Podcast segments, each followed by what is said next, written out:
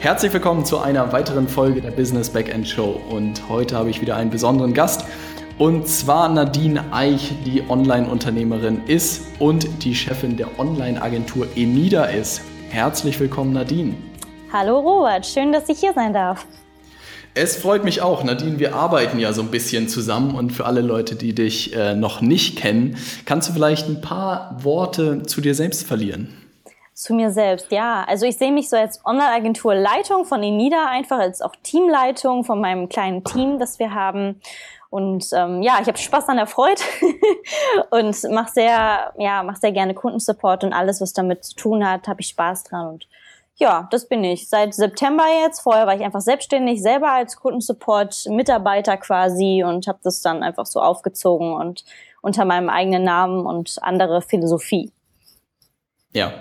Ähm, berichtet doch mal so ein bisschen, was, was ihr da genau macht. Also wie sieht euer Kunde aus, was macht ihr für den Kunden etc. Ja, also wir haben quasi so ein Kundenprofil von einem Online-Händler, sei es Amazon oder also Amazon-Händler oder eBay-Händler oder Shopify, was auch immer. Wir ähm, unterstützen denjenigen im Kundensupport, beantworten Nachrichten und haben auch die ganze Kundenkommunikation im Auge. Also dass wir auch vor allem, wenn jemand sich beschwert, darauf achten, dass eine Bewertung abgegeben wird, die gut ist, weil man halt den Kunden dann so überrascht, dass er dann sich denkt, so wow, krass, das ist äh, echt ein guter Support. Und das ist so unser, unser Wunschdenken auch, dass wir den Kunden dazu bekommen, Bewertungen zu hinterlassen, ja, zwecks Social Proof einfach. Ja.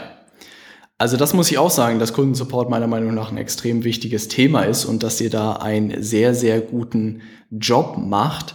Wie bist du denn da drauf gekommen? Du hast gesagt, dass du selbstständig war, dass du gesagt hast, dass du das äh, selber machst und so ein bisschen raus aus dieser Selbstständigkeitsrolle kommst und eine eigene Agentur sozusagen gründest. Was war da der Initiator dafür? Ja, gut, also ich war ja, die Agentur zu gründen, das war eigentlich nur so ein Punkt von wegen, viel zu viele Leute haben mich gefragt, ob ich das für die selber machen wollte. Und ich wollte schon, aber irgendwann ja, ist der Tag halt auch zu Ende. Und man hat dann auch nicht mehr so die kopfmäßigen Kapazitäten, dann irgendwie fünf Händler zu betreuen, weil jeder ja schon seine Eigenarten hat. Also bin ich dann bei meinen zwei Lieblingskunden, Jill und Thomas, geblieben. Ja, tut mir leid, Robert. und, ähm, ich habe schon notiert. Ja, ja, ja. Aber ich bin ja nicht deine, deine Mitarbeiterin hier, sondern die Julia. Nein, aber dann dachte ich mir, ja gut, dann kannst du es ja jedem anders beibringen. Dann habe ich äh, zunächst mal angefangen, der Teamleitung, der jetzigen Teamleitung Olga, das beizubringen und ähm, sie hat es dann auch übernommen und ich habe ihr dann Kunden gegeben und auf einmal haben wir gedacht, so ja krass, lass das mal ein bisschen größer machen und ähm, dann haben wir es einfach aufgebaut und sind dann im September online gegangen. Das hört sich jetzt relativ einfach an. Wir haben das einfach aufgebaut. Ähm, sag mal, kannst du ein bisschen konkreter sagen, wie ihr da rangegangen seid? Also was eure Überlegungen waren, was, was ihr alles braucht, wie ihr Mitarbeiter gewonnen habt, wie ihr Kunden gewonnen habt, etc.? Ja, klar. Also es war, klar war das viel schwieriger, als ich, was ich jetzt gesagt habe. Also wir hatten jetzt dann quasi Olga und eigentlich noch zwei andere Leute, die daran Interesse hatten, aber beide haben uns versetzt, da waren wir noch zu zweit. Und ähm, ich habe an der Webseite gebastelt, Olga hat an den Online-Kursen gebastelt, die ich zusammengestellt habe. Also ich habe quasi alles aufgeschrieben, was ich weiß über Online-Kundensupport, über Amazon, über Online-Shops, alles. Ich habe alles niedergeschrieben und sie hat es sortiert und sie ähm, ja hat es auch strukturiert und alles. Und dann haben wir erstmal geguckt, wen kennen wir denn? Weil wir kommen ja beide aus der virtuellen Assistenz und wir kennen ja sehr, sehr viele Leute. Und daher haben wir einfach mal geguckt, wer ist denn zuverlässig, wer ist gut drauf, auf wen ja, kann man sich wirklich verlassen. Und diese Leute sind dann auch irgendwie aufgesprungen. Da waren wir ein paar mehr. Ich glaube so fünf zusammen. Und davon sind auch wieder zwei gegangen, weil sie doch keine Zeit hatten. Und dann sind wir doch wieder nur drei. Und so hat man dann sich irgendwie hochgeschaukelt, dass man dann bei den X-Jobs dann irgendwelche Leute gesucht hat und sich mal mit denen unterhalten hat und so, um dann ein Team aufzubauen. So okay, wie viele. Leute seid ihr aktuell? Ähm, zwischen acht und neun. Es kommt immer drauf an wie wer, wer gerade okay. Copywriting macht, wer gerade Social Media macht und sind ja alles Selbstständige, alles Freelancer. Und ähm, mhm. genau, aber so ein Core-Team von sieben Leuten sind wir. Also wir sind so richtig coole Truppe. Eigentlich nur, also nur Mädels, ja. weil bisher hat uns noch kein Mann so überzeugt, dass, dass er bei uns in die Gruppe kam. zu hören. Ja, ja, Vielleicht, vielleicht kommt es auch daher, dass ich sehr gerne sage, deine eigene Enida. Das ist ja so eine Personifikation.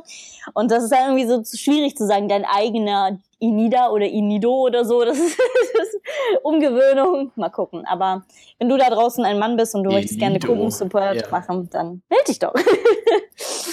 ja. Ich wollte gerade sagen, hier, zack, direkt Mitarbeiter gewonnen. Ja. ja, das hört sich doch nicht verkehrt. Aber du hast es schon gesagt, also ihr macht ja auch für mich Kundensupport, wo ich sehr, sehr glücklich darüber bin, ähm, weil ich gemerkt habe, dass es doch extrem viel Aufwand ist und äh, ich irgendwie eines Tages da saß und dachte mir, Robert, was machst du hier eigentlich? Als ich die 37 einen Gutscheincode verschickt habe in Italien, was auch immer in Italien mit Testern los ist. Also ich habe noch nie so viele Anfragen bekommen für irgendwelche Gutscheine von Testern. Und es war einfach für mich auch unternehmerisch nochmal sehr spannender Punkt, Dinge abzugeben. Also die ersten äh, Meter waren auch nicht so ganz einfach, habe ich gemerkt, weil wenn dann irgendwie eine Ein-Sterne-Bewertung kommt und man im Bett liegt und denkt sich, oh Kacke, da muss man sofort drauf antworten und denkt dann wieder, ah, man muss sich auch ein Stück weit rausnehmen und das die Profis machen lassen. Und die Antwort von äh, Julia war dann doch deutlich besser als meine gewesen wäre. Da habe ich erst gemerkt, wie wertvoll das ist, wenn man äh, Dinge von Profis machen lässt. Ne? Ja, das ist echt ähm, schön. Aber du hast gerade gesagt, dass du auch noch weitere Sachen, dass ihr noch weitere Sachen anbietet. Was ist das alles? Also wir machen Copywriting, quasi alles, was so an den Kunden rausgeht, an Kommunikation, zum Beispiel Texte auf Webseiten, Produktbeschreibungen oder auch äh, Kundensupport, E-Mail-Templates. Also wenn du zum Beispiel immer die gleichen Fragen hast und du die irgendwie so zusammengeschlüstert hast, aber sie klingen alle nicht wirklich gut, dann gehen wir quasi einmal drüber schauen uns das an, schauen uns dann die Zielgruppe an und äh, umform also werden es einfach umformulieren. Oder auch momentan noch ganz, ganz groß im Kommen After-Sales-Sequenzen, dass man auf den Kunden ja eingeht und nach einer Produktbewertung fragt. Und ja, mhm. so Sachen machen wir vorwiegend im Copywriting und dann auch noch Social Media, aber das dann erst ab Frühling 2017. Mhm. dass wir, wir bauen uns da gerade so ein kleines Team auf von Leuten, die dann regelmäßig äh, Content auch posten auf Facebook oder wo auch immer da jetzt die Gruppe gerade ist, Instagram, Snapchat etc., wo man dann ein bisschen so die Marke aufbauen kann, Follower sich also ja einmal ransucht und einfach so ein bisschen nach außen kommuniziert. Deswegen halt Kundenkommunikation. Ja, also vollumfängliches Kundenerlebnis sozusagen ist die Vision für 2017, dass ihr alle Kommunikation mit dem Kunden sozusagen anbieten könnt, wenn die Leute das haben wollen. Genau, also quasi Customer Experience, also alles, was damit zusammenhängt. Ja. ja, verstanden. Also ich muss sagen, dass ich das Geschäftsmodell sehr spannend finde, weil am Ende eure äh, Kosten, um sowas aufzusetzen, sind wahrscheinlich relativ übersichtlich gewesen. Habt ihr irgendwie größere Investitionen oder so gehabt oder habt ihr euch einfach zusammengetan und äh, losgelegt? Kannst du da noch was dazu sagen, was ihr so für Startkosten hattet? Also ja, ich würde, also ich mache das ja eigentlich alleine, bootstrappe das Ganze und ähm, mhm. das Größte war, glaube ich, das Theme und die AGBs von meinem Anwalt. also super. Ja. Aber ähm, ja, gut.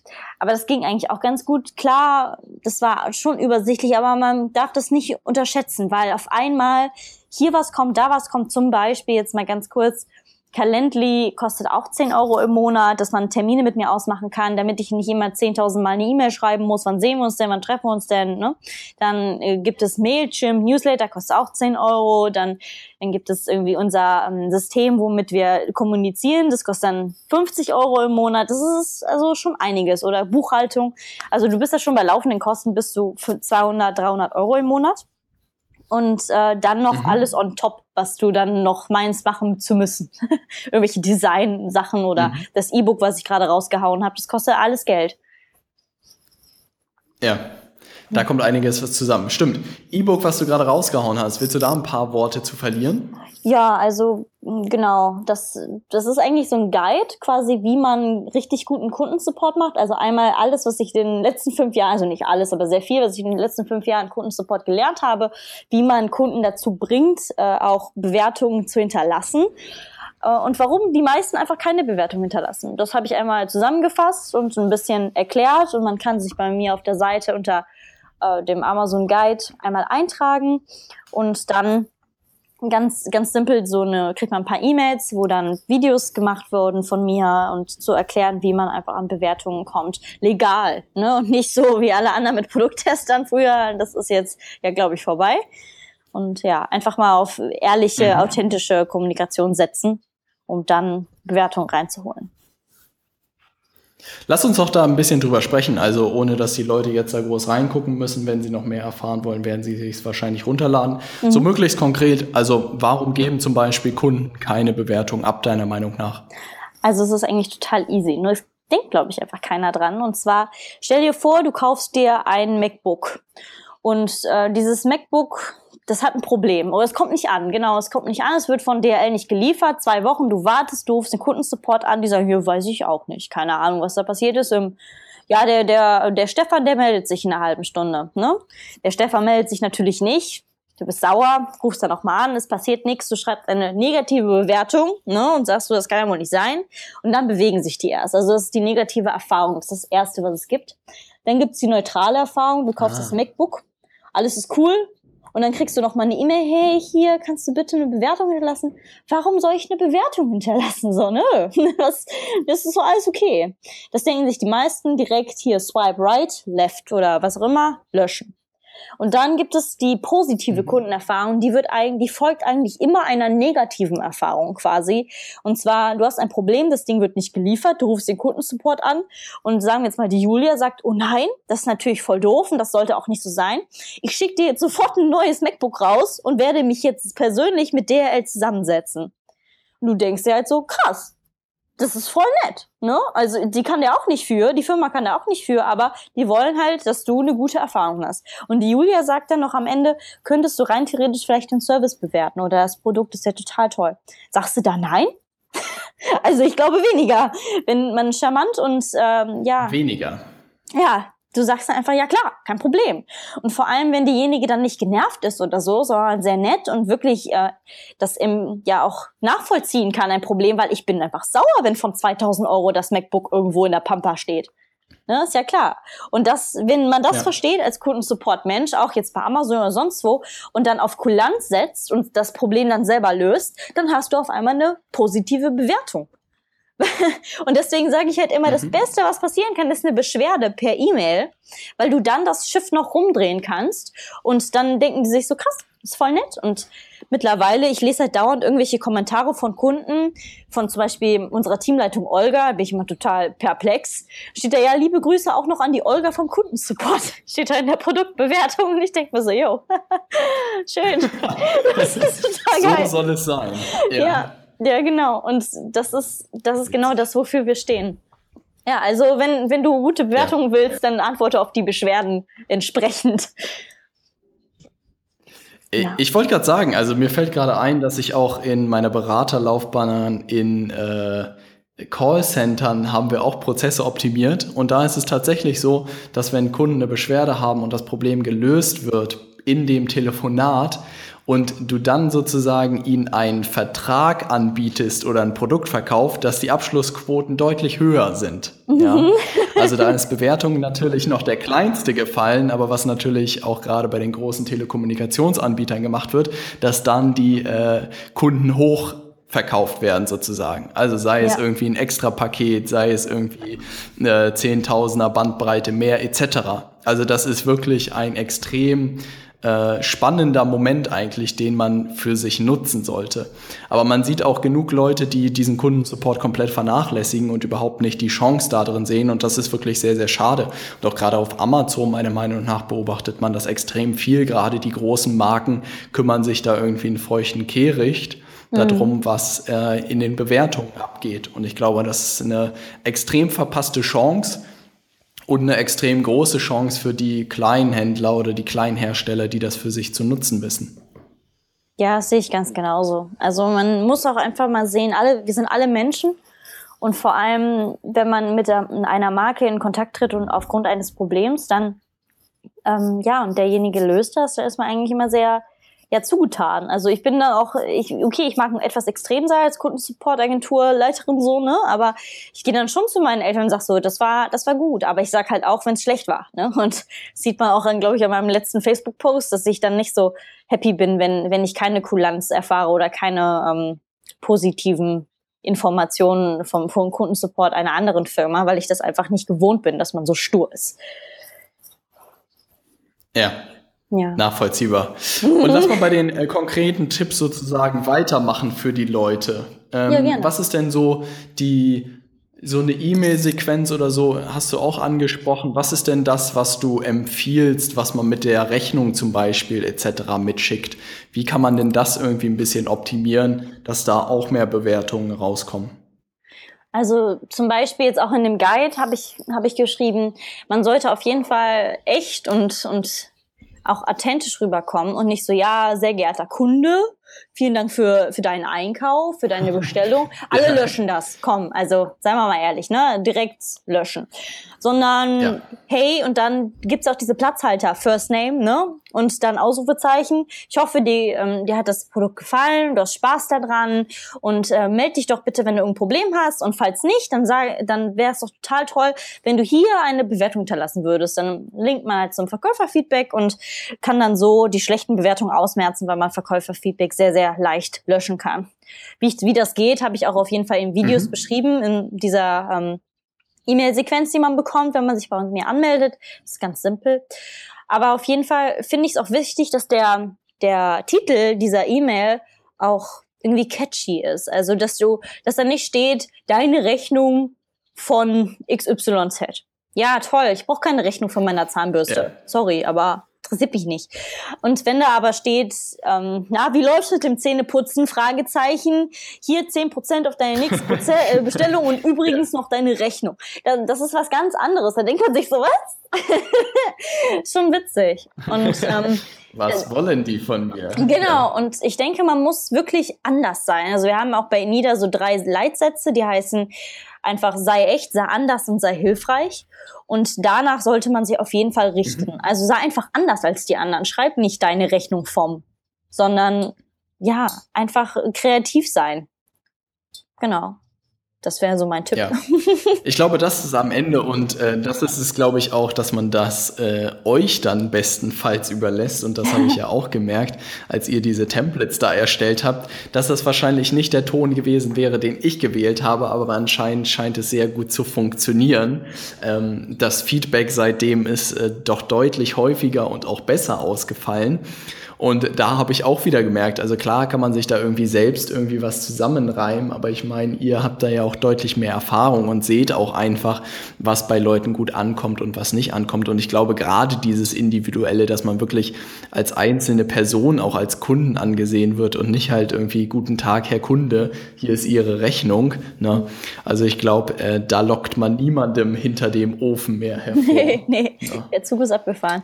Witzige Anekdote, da ist auch, ich, ja. ich schreibe gerade einen Blogpost oder ich sollte einen schreiben für eine ähm, amerikanische Firma, wo man einfach ganz, also so diese ganzen Follow-up-E-Mails ein einpflegen kann. Ne? Also dieses, was wir in Deutschland halt machen mit mhm. Rechnungs-E-Mail, machen die da halt irgendwie, die kriegst noch fünf Follow-up-E-Mails.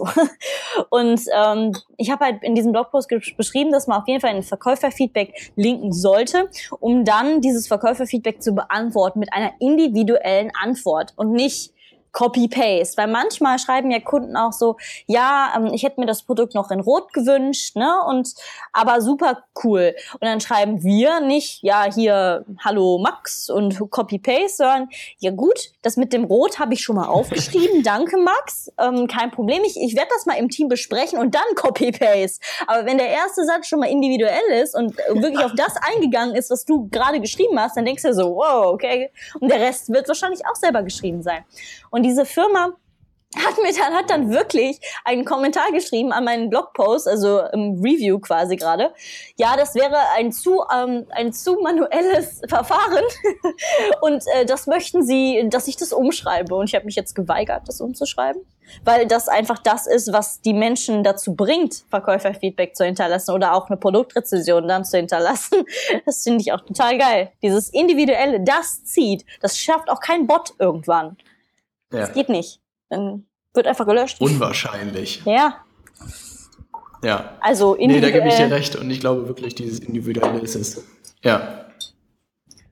Drauf eingehen. Individuell darauf eingehen. Aber das äh, bringt mich so insgesamt auch zu diesem ganzen Thema und auch so äh, diesen, diesen Kundensupport ist allgemein irgendwie ein Thema, den, den ich in Deutschland nicht so ganz nachvollziehen kann. Ich hatte jetzt gerade wieder das Beispiel, dass ich bei einem Modelabel einen Pullover gekauft habe mhm. und der jetzt nicht ganz günstig war. Und ich glaube auch über die letzten Jahre ähm, ganz gut Geld dagelassen habe. Also mein Kundenwert war relativ hoch schon. Mhm. Und mein, mein Customer Lifetime Value wäre wahrscheinlich nochmal deutlich oder wird deutlich höher sein. Mhm. Und da war ich einfach mit diesem Pullover nicht zufrieden, hat den einmal angehabt und dann haben die halt auch gesagt, nee, können wir nicht zurücknehmen.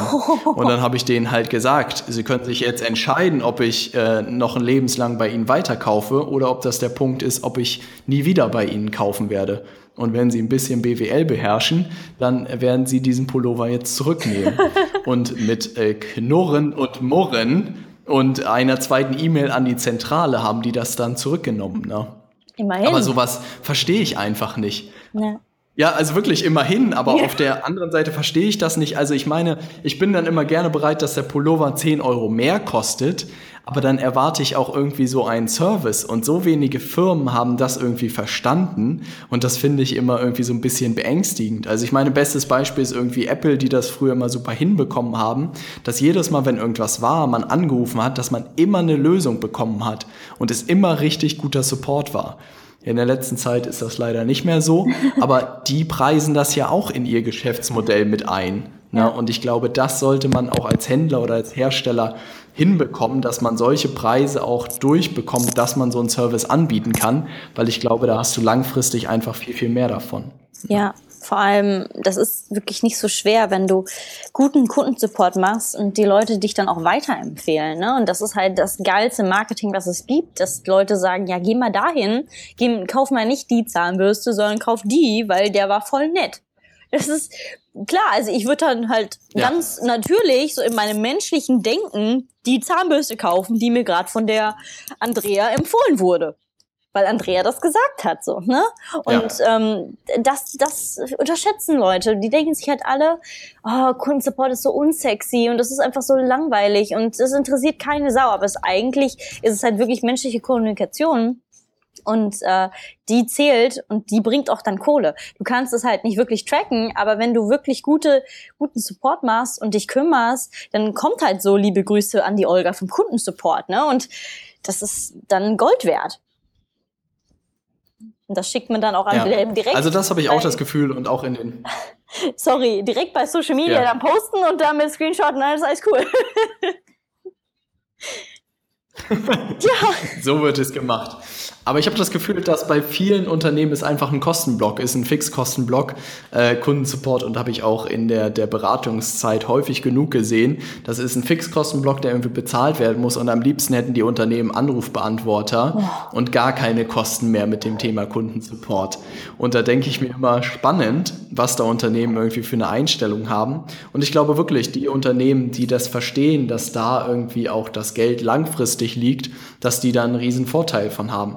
Aber ich glaube, das muss man erstmal in die Köpfe der Unternehmen oder auch der Unternehmer bekommen, dass das einfach ein extrem wichtiger Faktor der heutigen Zeit geworden ist. Also ich meine, der ganze Trend mit Social Media, es geht alles um soziale Beziehungen. Und wenn es eine Firma nicht schafft, irgendwie vernünftige soziale Beziehungen mit den Kunden aufzubauen, dann werden sie auch langfristig nicht erfolgreich sein. Genau das. Es geht immer nur um Beziehungen. Immer, egal wo im Leben. Ja. Aber das ist nochmal, finde ich, in der heutigen Zeit auch deutlich stärker geworden. Also ich glaube, früher war es so, ja, es gab ein paar Firmen, die irgendwie Produkte angeboten haben und es hieß irgendwie, was weiß ich, BASF oder Audi oder Mercedes und die Firma stand für irgendwie was und steht wahrscheinlich heute auch dafür.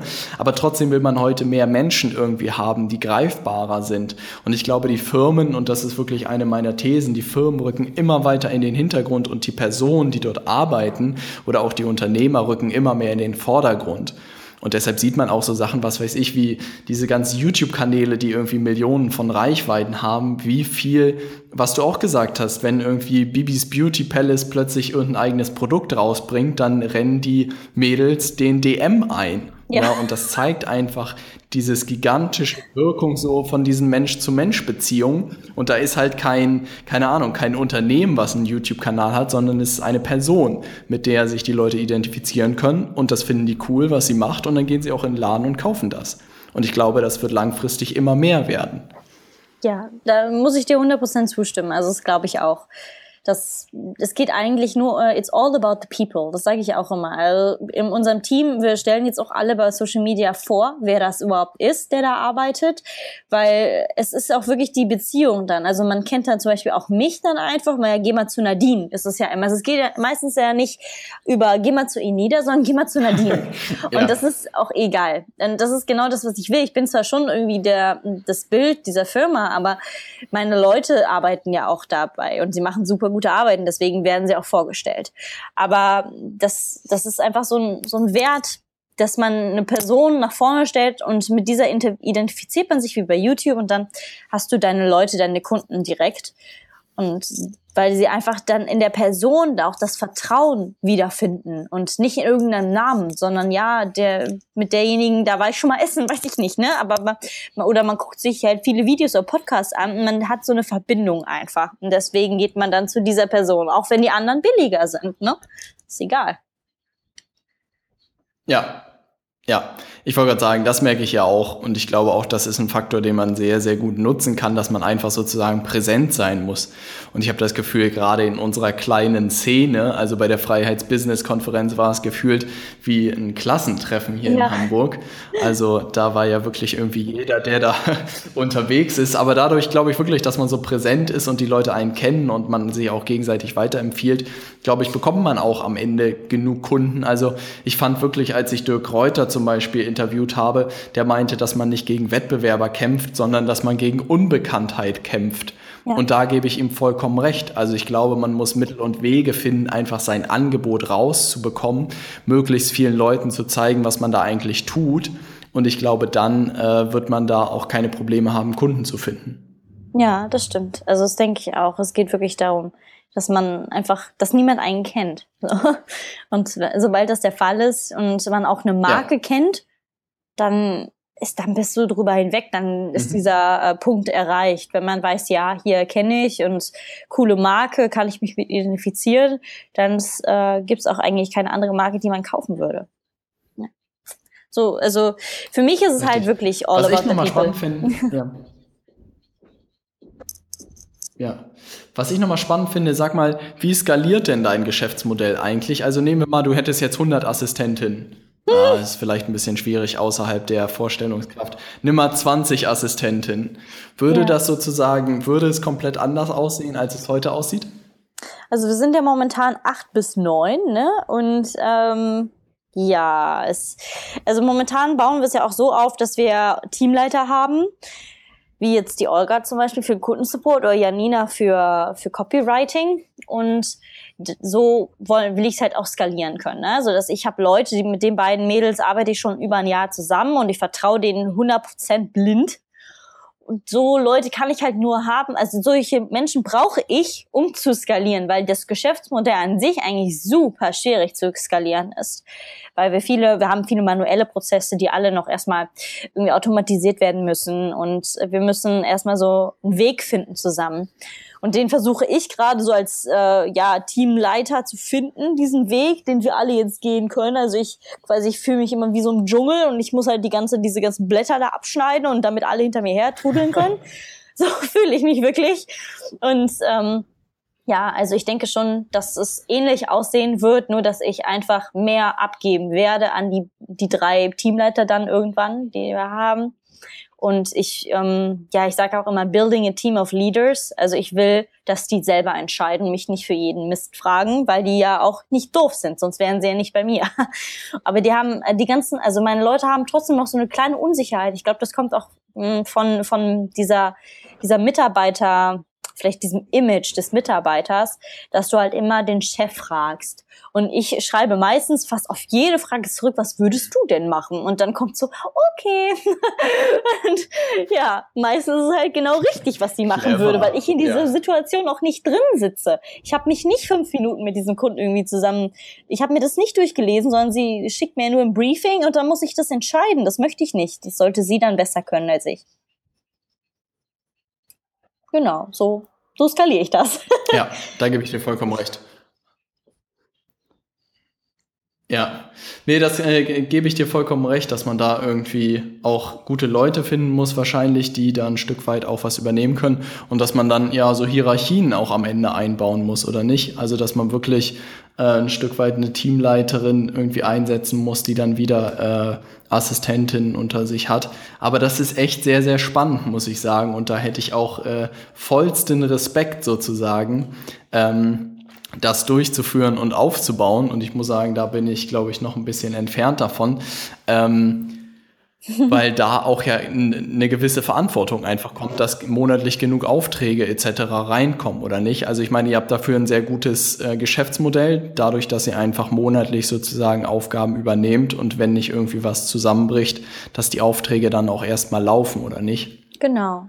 Also wir bearbeiten, wir, wir werden ja bezahlt nach Nachrichten quasi. Und das ist auch so das Problem, weil wir uns wieder auf Terrain irgendwie befinden, das kein, keiner kennt. Ne? Also wir werden wirklich pro Aktion, pro Nachricht bezahlt und nicht pro Stunde, was den Kundensupport angeht. Und so, solche Systeme gibt's ja noch gar nicht. Aber wo, also ich sehe mich jetzt schon also in der Hierarchie eigentlich auf dem gleichen Level wie meine Teamleiter. Das ist auch ganz witzig, weil ich musste ein Pitch-Deck machen für meinen Coworking Space, warum ich da jetzt bootstrappen darf. Und ich habe dann geschrieben, es gibt vier Teamleiter und der Chef meinte, wo, wo sind die denn? Und ich so, ja, wir sind halt so ein Team, das ist so all over the place und ich bin halt so diejenige, die jetzt hier steht. Und äh, er hat das so gar nicht verstanden und meinte dann, sie sind also die Chefin jetzt. Ich so, schon irgendwie. Aber ich habe irgendwie das Gefühl, ich habe einfach andere Aufgaben als die anderen. Die haben, ja, es ist schon ziemlich witzig gewesen. Aber ich bin so administrativ und ähm, quasi Organisation. Das ist so mein Part und irgendwie Notfall-Kontakt für Pro Problemchen. Und ich bin halt auch diejenige, die dann sagt so, nee, das, das, das wird bezahlt. Ne? Also man kann mit uns auch nicht alles machen, weil E-Mails werden müssen halt bezahlt werden und äh, Aufwand, der entsteht durch Misskommunikation vom Kunden, muss auch bezahlt werden, weil das geht halt nicht anders. Und das sind halt so Dinge, die ich dann entscheide. Aber ich sage halt dann auch meistens, ich möchte, dass die Leute das eigenständig auch ähm, irgendwie sehen können und dass es ihr kleiner Arbeitsplatz ist für sich selber und die den auch gestalten können. Und ähm, das ist meistens der Punkt, wo dann die, ja, die Leute sagen, es ist so cool hier, ich, ich will auch nicht gehen. Ne? Weil warum soll ich gehen, wenn ich alle Freiheiten der Welt habe und Nadine die Kohle ranholt? Ich wollte gerade sagen, das ist doch eine sehr komfortable Situation, weil ich meine, vertrieblich Kunden zu gewinnen ist meiner Meinung nach die, die Königsdisziplin und wenn du auch als Assistentin sozusagen, glaube ich, ist das doch auch super interessant. Du hast deine Aufträge, die du irgendwie monatlich bekommst oder äh, dir rauspicken kannst und alles andere ist sozusagen gesetzt. Also ich glaube, einen komfortableren Start in dieses digitale Nomadentum gibt's ja auch am Ende kaum, oder? Ja, stimmt. Also ich mache meinen Mädels auch meistens klar, dass es das Schwierigste ist, ist eigentlich Kunden zu gewinnen, weil du keinen Namen hast in der Branche. Also am Anfang, du bist halt irgendwie so Assistentin oder was auch immer du machst und dir glaubt halt keiner, weil du keine Referenzen hast. Ne? Und ähm, deswegen ist es halt schon ein geiler Start bei, also jetzt bei Enida zu arbeiten, weil du ja direkt, also ich entscheide ja, ob du kompetent bist oder nicht. Und wenn ich sage, du bist kompetent, dann kriegst du auch die Aufgaben, die ich denke, die du kannst. Und dann äh, kann man auch mit mir kommunizieren, ob das passt oder nicht. Beziehungsweise ich sage halt, ob die Aufgabe gut gemacht worden ist am Anfang und gebe halt Verbesserungsvorschläge. Und dadurch kannst du ja auch wachsen und besser werden. Und wenn, wenn man sich gut mit mir steht, schreibe ich auch gerne irgendwie einen Post an oder eine Referenz über denjenigen. Und ähm, ich habe da auch kein Problem mit, meine Leute zu empfehlen. Also wenn jetzt die Julia, sagen wir mal, super krass in XY ist, dann muss ich nicht unbedingt immer daran Geld verdienen, weil ich auch ein Mensch bin und sage, ja, hier beim Abendessen mit Freunden, der sucht jetzt irgendwie einen Webdesigner, dann gehen wir zur Julia. Ne? Und ich finde, das ist auch ganz wichtig, dass die merken, sie sind halt nicht nur so Kohle für mich und ähm, ich bin auch eine Agenturleitung, die dann auch sagt, ja, wenn der Kunde dir auf den Sack geht, entschuldige, ja, aber dann, äh, dann fliegt er, weil du bist wichtiger in dem Moment, weil wenn meine Leute sich nicht wohlfühlen, dann gehen die. Und das ist das teuerste in einem Unternehmen sind Menschen, die gehen, Mitarbeiter. Ja. Und das habe ich schon sehr früh erkannt, weil ich das schon viel gemerkt habe. Und auch aus eigener Erfahrung war es nicht schön, wenn ein Kunde dich beleidigt oder so und der muss bleiben, weil der Chef sagt, oh nein, oh nein, 3000 Euro Umsatz im Monat. Ja, aber ich glaube, ich bin ihm jetzt schon teurer gekommen, als ich gegangen bin.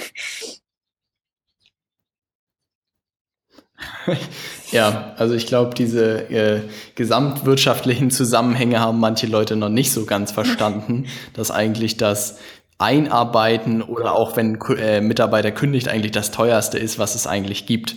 Ne? Genau. Und äh, dass es ja auch immer lange dauert, bis man einen Mitarbeiter erstmal gewinnt und bis der eingearbeitet ist und bis er auch alleine sozusagen arbeiten kann. Und ich glaube auch eher, dass dieses die Mitarbeiterentwicklung über einen langen Prozess halt das Wertvollste ist eigentlich, was es gibt. Ja. Und vor allem, also ich möchte auch irgendwann mich sehr weiterentwickeln in so in äh, Mitarbeiterführung, weil das es macht mir auch Spaß und das mal ein bisschen irgendwie aufzumischen. es ist ja schon viel mit Kundensupport und Menschen und so zu tun und da geht's halt auch wirklich darum, wann bleiben denn meine Mitarbeiter. Ne? Also wenn sie halt irgendwie 50 Euro die Stunde bekommen oder und irgendwie doofe Kunden haben oder wenn sie, sagen wir mal, 15 bekommen und total gechillt sind bei der Arbeit. Ne? Also ich, ich würde halt immer den gechillten Job nehmen, ohne Ärger. Das hört sich vernünftig an, ja. Ja, genau. Also deswegen ist es super wichtig für mich, dass Inida so ein positive Vibes hat und äh, alles alles sehr äh, ja, stressfrei passiert. Ja, das glaube ich dir. Und sag mal so, Enida 2017, was sind die Pläne? Pläne? Also erstmal unser Team erweitern. Also mein Ziel ist schon so 20, 20 Leute, da hast du schon ganz gut getroffen. 20 Mitarbeiter und die auch alle ausgelastet sind. Ähm, ich kann aber leider nicht abschätzen, wie viele Kunden das ungefähr sind, weil manche haben irgendwie Kapazität für einen, manche haben Kapazität für vier. Und dann Social Media und Copywriting rocken. Also deutsches und englisches Copywriting. Wir haben jetzt äh, einen, einen englischen Copywriter in Testing quasi. Es ist ein Mann und der ist ziemlich cool. Und ich bin mal gespannt, wie er sich macht, weil dann kann er direkt oh. mal unsere ganzen Eng ja. englischen Listings übernehmen. Und ja, das ist so das Ziel, einfach um, mal die ganze, ganze Bandbreite an Kundenkommunikation ausweiten und ein dynamisches Team haben, das so cool drauf ist, wie es jetzt gerade drauf ist. Und das ist eigentlich mal meine Priorität Nummer eins, dass meine Leute happy sind. Alles andere ist egal, sonst habe ich ja auch kein Team mehr, ne? Absolut. Also das finde ich auch extrem spannend und das hat sich auch, glaube ich, sehr geändert, dass äh, ich glaube, ich habe gerade einen Jack Ma gesehen, der gesagt hat, die Reihenfolge der Leute, ähm, wie er sie sortiert. Und als erstes kommt der Kunde, dann kommen die Mitarbeiter und dann kommen seine Investoren. Und äh, du gehst ja sozusagen noch mal einen Schritt weiter und schiebst die Mitarbeiter noch weiter nach vorne. Mhm. Und äh, solange genug Kunden, glaube ich, da sind, oder wahrscheinlich muss es auch die Balance halten, aber ich glaube, das hat sich sehr, sehr geändert. Also früher war es ja noch so, wo man gefühlt irgendwie als Chef äh, alles den Leuten sagen konnte und ich glaube, im Großteil von vielen Unternehmen ist es heute noch so. Aber ich glaube, gerade die guten Leute haben heute die Möglichkeit, sich auszusuchen, was sie machen und da muss man sich, glaube ich, als Unternehmen auch echt was einfallen lassen, um die Leute ein Stück weit bei Laune zu halten. Genau. Das denke ich auch. Also für mich ist es wirklich Mitarbeiter, Kunde, Investor, beziehungsweise ich habe keine Investoren, also Mitarbeiter und Kunde weil ich hätte auch keine Kunden, wenn meine Mitarbeiter nicht glücklich mhm. sind und geile Arbeit machen würden. Ne? Also es kommt ja nicht von ungefähr, dass die, die Kunden, meine Assistentin, also jetzt die Endkunden, die so loben und solche E-Mails schreiben, die ich immer lese. Es kommt ja wirklich nur daher, weil die da richtig Bock drauf hat ne? und sich nicht unterbezahlt fühlt und sich fair behandelt fühlt. Und ähm, das Witzige ist, das ist mein, wie gesagt meine Teamleitung wir sprechen irgendwie dreimal im Monat miteinander. Alles andere läuft. Ich weiß auch nicht, wie die das macht, aber irgendwie läuft das. Und ähm, ihre beiden äh, sie hat vier Kunden und zwei davon schreiben mir halt auch dauernd so, ja, alles voll toll und voll super läuft. Und dass sie wäre halt nicht so happy, wenn, wenn sie irgendwie ein Problem hätte. Und deswegen, also ich mache halt nicht alles, was meine Leute wollen. Also wenn die sagen, Nadine, ich will 100% mehr Gehalt, sag ich so, ja, nee. Irgendwo muss ja auch leben, aber man kann, es gibt irgendwie schon noch Spielraum bestimmt irgendwo, wo man dann sagt, ja okay, wenn du dir, ähm, wenn du dich nicht wohlfühlst oder so, dann besprechen wir das mal. Oder ich erkläre meine Situation, was auch ich glaube viele Unternehmer nicht machen, so einfach sagen so nein, und ich erkläre halt, warum ich halt X zahle oder das System so aufbaue und warum das so sein muss, sonst funktioniert etwas anderes nicht. Und ich glaube, es ist wirklich viel mit äh, Verständnis und Transparenz auch. Also viele erzählen mir auch, oh, du kannst denen doch nicht sagen, wie viel du verdienst. Und ich so, ja, ist total, das steht doch auf der Webseite. Was soll ich denn da jetzt drum rumreden? ne? Und die wissen ja auch, wie viel die verdienen. Die können sich das ja ausrechnen. Aber das ist dann einfach, die wissen das und die wissen auch, dass ich viele, viele Kosten habe und ähm, wahrscheinlich noch am wenigsten in dem Unternehmen gerade verdiene. Und deswegen ist denen das, glaube ich, auch ganz recht, dass ich so, so offen bin. Ja, also ich glaube auch, gefühlt ist es auch am Ende Transparenz, die immer mehr äh, sozusagen auch von den Mitarbeitern ein Stück weit verlangt wird. Also ich glaube, dass man, äh, und was du auch gesagt, ha, äh, gesagt hast, dass man sozusagen auch als Unternehmer seine Situation erklären sollte, das ist auch etwas, was, was ich merke, ähm, super wichtig gewesen wäre, auch in den Unternehmen, in denen ich früher war, ähm, hätte das auch dem Team, glaube ich, super viel geholfen, wenn man ein bisschen nachvollziehen kann, welche Gedankengänge einfach abgehen und so ein bisschen mit einbezogen wird.